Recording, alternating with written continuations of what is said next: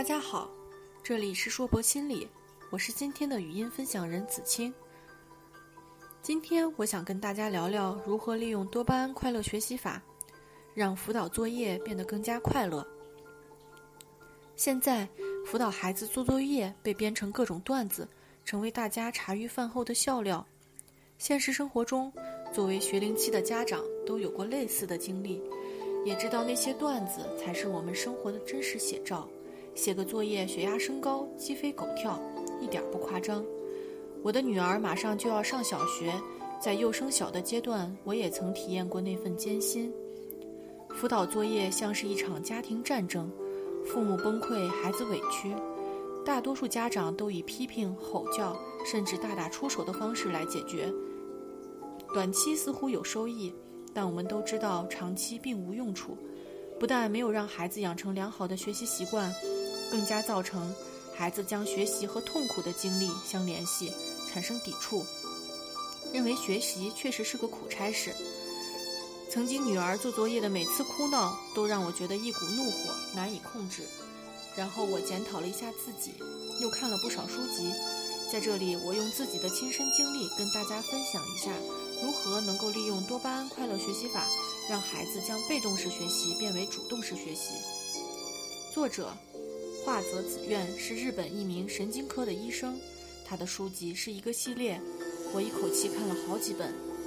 在《为什么精英这样用脑不会累》这本书中，作者以通俗的表达方式，从脑科学的角度来教会我们如何科学利用脑内物质，更好的工作学习。书中提到的多巴胺快乐学习法，不仅适用于我们，也适合孩子们。要理解如何运用多巴胺快乐学习法。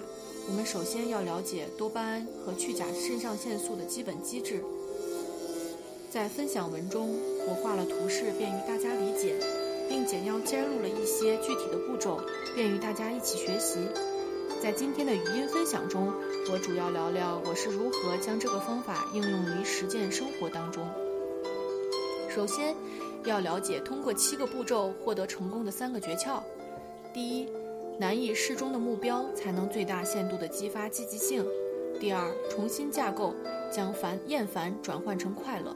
第三，赞美和表扬是对大脑最高的奖赏。正是因为不快乐的模式影响了我们的亲子关系，所以我才下定决心寻求改变，让学琴这件事变得快乐起来。第一步，我翻开很多女儿老师音乐会或者比赛的视频。让女儿重新拾起兴趣，让她自己去感受钢琴的魅力。她告诉我说，她想好好练习，以后在大大的舞台上弹琴。我让她去想象自己将来在大大舞台上弹琴的场景，穿着漂亮的裙子，享受乐曲，台下观众的赞叹。我们一起畅想了很多。我帮她打印了一些照片，贴在了钢琴上。我们转变了一下动机，变被动。为主动，这是多巴胺学习的根本，快乐学习。然后是定目标，第二次课回来，老师教会他三个音，然后谱子先唱后弹，我们重新规划，十五分钟内先把所有谱子唱五遍，然后休息五分钟，接着弹奏，十五分钟弹五遍。因为他的谱子刚开始都很短，不是很难，但是因为不熟悉。所以，对于他来讲，是有挑战性的任务，属于难易适中。这样的任务能够激发最大的挑战性，分泌多巴胺。所以，这个任务对于他来说应该可以完成。第二步，我准备了一个本子，专门用来记录每天他弹琴的情况。一首曲子弹完，我会奖励他一个印章。积累够一定数量的印章后，可以赢得他想要的礼物。在这个过程中，我由衷地去欣赏他弹奏的每一首曲子，并且每次都会指出他哪一段弹得不错，比上次进步。有时候录一段视频，然后过阵子拿出来对比一下。第三步，跟他一起练习。我本身也有钢琴基础，在女儿练琴的时候，我当老师；在我练琴的时候，女儿指导。我经常故意弹错，让她指出我的错误。可以当小老师的他特别开心，能指导我。我弹错的时候，他特别自豪地告诉我：“我哪个音弹错了。我们做到了快乐弹奏的时候，我和他都开始真正享受当下这个过程，去体会音乐的美好。第四步，上完课练完琴，我们俩经常一起吃个好吃的。小孩子其实很容易满足，我特别感谢他。有了他以后，我有更更多的机会尝试新的美食、新的玩具、新的活法。最后。每次完成一个目标以后，我们俩会一起商量新的目标，会加大难度。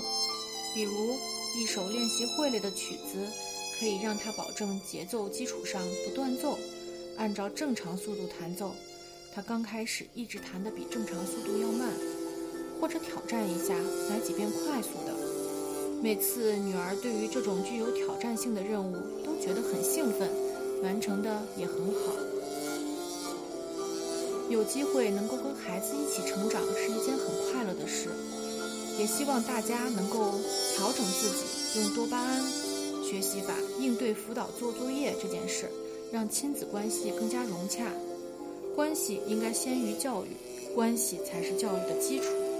希望每个孩子都可以在好的亲子陪伴中，从学习这件事中找到自己的快乐。最后。我们再来回忆一下，通过七个步骤获得成功的三个诀窍：第一，难以适中的目标才能最大限度地激发积极性；第二，重新架构将厌烦转成快乐；第三，赞美和表扬是对大脑最高的奖赏。这里是硕博心理，您身边的心理学专家，我是子清。跟孩子一起成长的一位六岁孩子的妈妈，在这里感谢您的关注，我们下次再见。